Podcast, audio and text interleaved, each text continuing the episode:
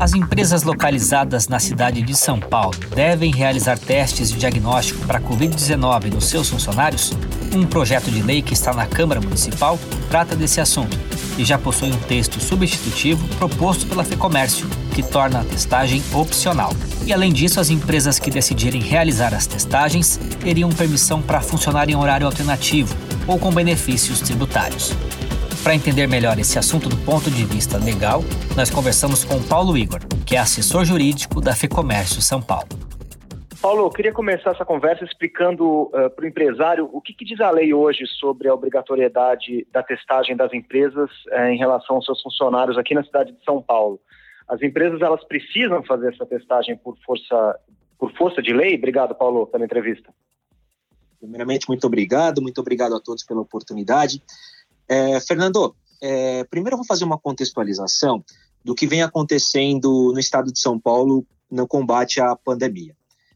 Considerando a estratégia né, para a retomada das atividades não essenciais né, adotadas pelo Estado por intermédio do Plano São Paulo, é, que permite a retomada das áreas consideradas né, as bandeiras laranjas, né, amarela, verde, e a partir de junho de 2020, né, que essas medidas foram iniciadas, e tendo em conta que o município de São Paulo no lançamento do plano, né, já havia sido catalogado por seus números na bandeira laranja, que autorizava né, a retomada das atividades no comércio de rua, shopping centers, escritórios com atendimento ao público e concessionárias de veículos, por determinação da própria municipalidade, o que aconteceu? O prefeito de São Paulo é, editou um decreto em que, para retomada, deveria ser respeitada a construção de um chamado protocolo sanitário desses setores, o qual foi realizado através das entidades de representação empresarial. Diante disso, né, a Federação do Comércio passou a discutir com os órgãos públicos, com o órgão público em questão, aliás, que é a prefeitura, a criação deste regramento para viabilizar a retomada dos setores de sua representação. Então, em decorrência desse diálogo, né, nós tivemos a edição das portarias prefeito, chamada PREF 625 de 2020, de 9 de junho de 2020, que autoriza o atendimento ao público dos setores econômicos do comércio de rua e imobiliário e determina os respectivos protocolos sanitários. E a portaria PREF 629, que autoriza o atendimento ao público do setor econômico de shopping centers e também determina, determina o protocolo desse, desse setor. E o que, que acontece nesses protocolos? Há um item específico sobre a testagem de colaboradores.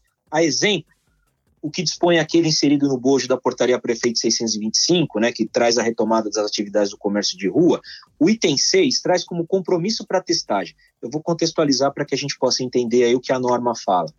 Para a volta ao trabalho presencial, os colaboradores devem confirmar se respeitaram as regras de isolamento social e informar se foram expostos a algum caso confirmado ou suspeito de Covid-19.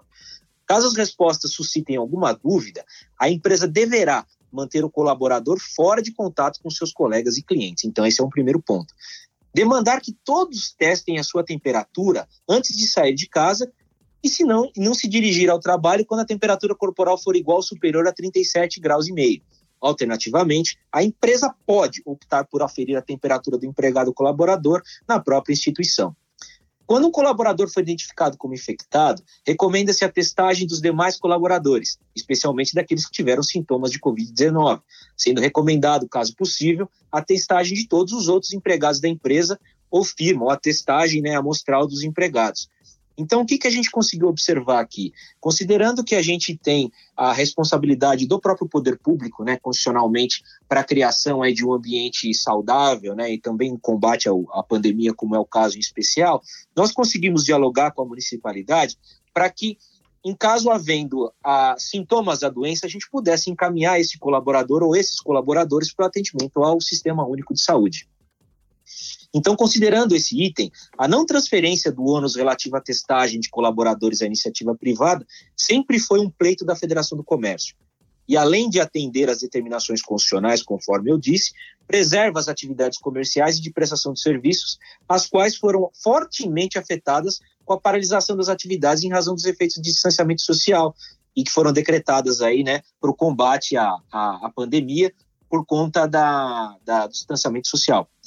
Eu vou trazer dados agora para contextualizar o que nós estamos falando, né? De acordo com um levantamento feito pela Federação do Comércio, somente no estado de São Paulo, cerca de 460 mil estabelecimentos foram impedidos de desempenhar plenamente suas atividades no período de 24 de março a 1 de junho, quando foi feita aí uma espécie de flexibilização no estado pelo Plano São Paulo, em decorrência né, da adoção por parte das autoridades públicas de medidas de contenção e de proliferação da Covid-19. Esse, esse dado ele corrobora uma representação de aproximadamente 68% do total do comércio, varejista e atacadista, que gera mais de 1,3 milhão de empregos formais. E conforme ainda essa estimativa, em 72 dias de fechamento do comércio, foi até dia 4 de junho né, do corrente ano, o varejo paulistano perdeu quase 16 bilhões, o que, o que significa 6% de todo o faturamento esperado para 2020. Então a gente consegue imaginar a magnitude desse impacto. Né?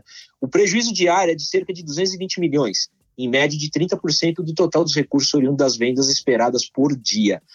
Então, diante desse cenário, desses números, indicar mais uma obrigação ao setor privado corroboraria sobremaneira com os efeitos da crise, né? Ou seja, poderia selar o destino de grande parte dessas empresas sediadas no município em especial aos micro e pequenos negócios, que perfazem na maioria das empresas que desfrutam de tratamento constitucional simplificado e favorecido no desempenho de suas atividades.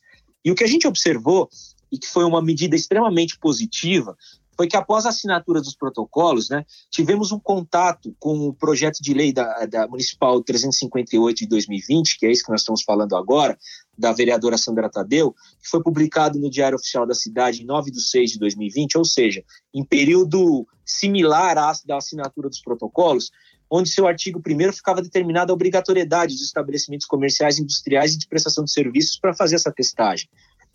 É, nesse sentido, né, considerando essa, essa máxima dessa obrigatoriedade, em consonância com o entendimento é, diferente da Federação do Comércio, a entidade realizou uma reunião com a própria vereadora para chamar a atenção dela para essa realidade que está sendo posta, ou seja, sobre a inviabilidade dessa medida de transferência dessa responsabilidade para a iniciativa privada, haja vista que a própria Constituição Federal, como eu havia dito, apregou que a saúde é um direito de todo cidadão brasileiro e um dever do próprio Estado garantido mediante políticas sociais e econômicas que visem a redução do risco de proliferação de doenças e de outros agravos.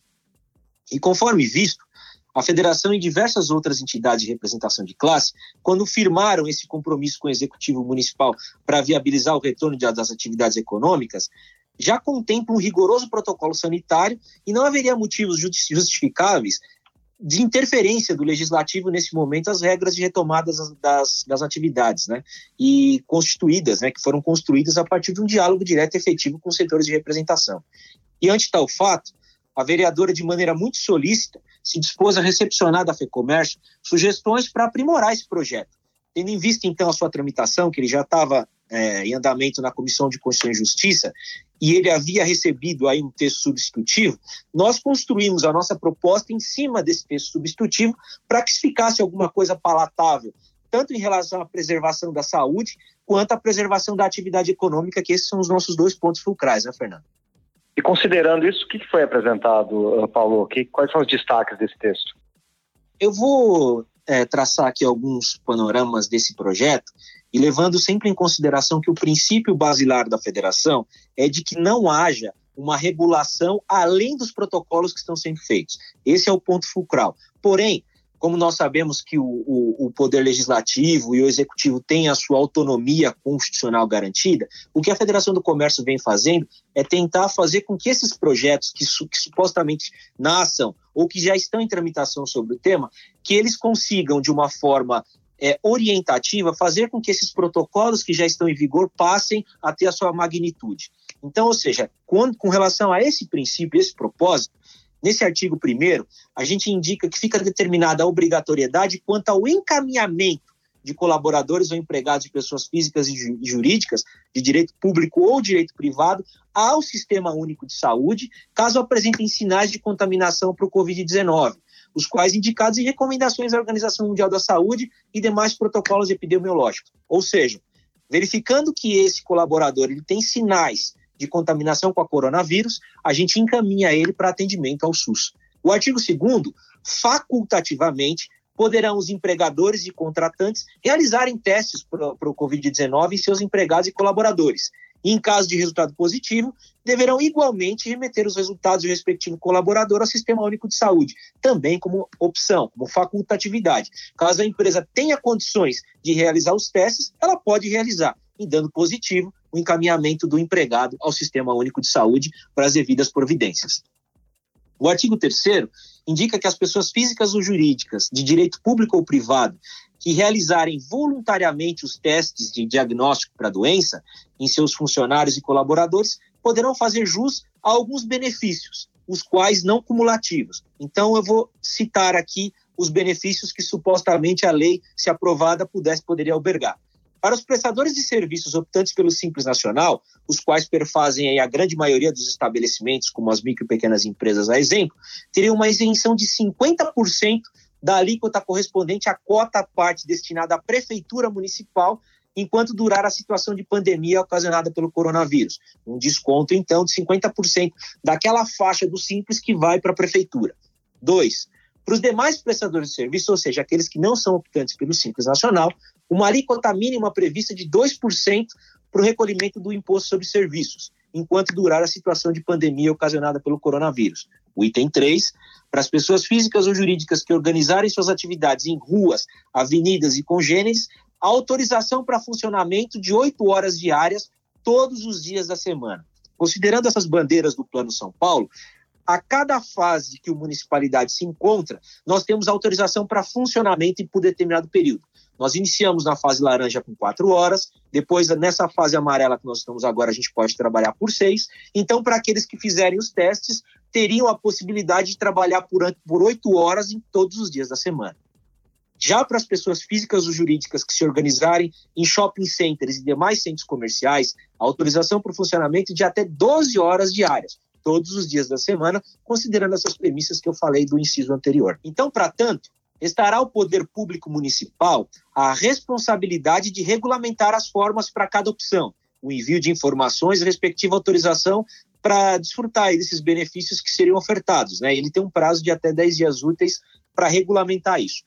O artigo 4 a gente indica o seguinte, que respeitada a legislação proveniente, as pessoas físicas e jurídicas que não optarem por essas disposições inseridas no artigo anterior, né, que não optarem por essa, por essa realidade, poderão funcionar durante o período da pandemia, das 9 às 17 horas, durante também todos os dias da semana, nos seguintes termos: para que a gente não tivesse uma, uma, um aumento gigantesco no transporte público entre colaboradores e consumidores para esses períodos, a gente dividiu uma métrica que lados pares da rua e lados ímpares pudessem funcionar das 9 às 17 dentro de uma composição. E as pessoas físicas e jurídicas organizadas em shopping centers e demais centros comerciais que também não optarem pelas disposições né, de, de, de testagem voluntária, etc., também estariam autorizados a funcionar das 14 às 20, às 20 horas durante todos os dias da semana.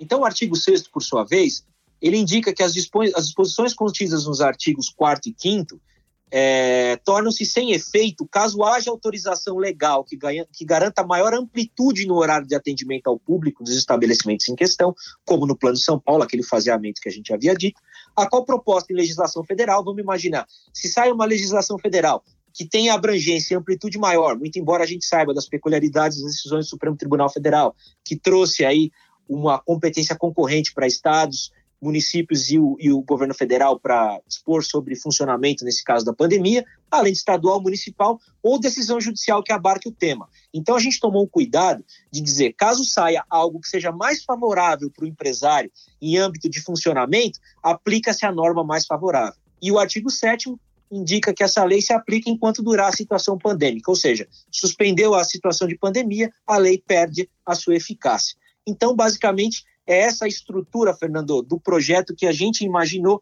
que poderia corroborar com a iniciativa privada dentro de uma estrutura de testagem facultativa.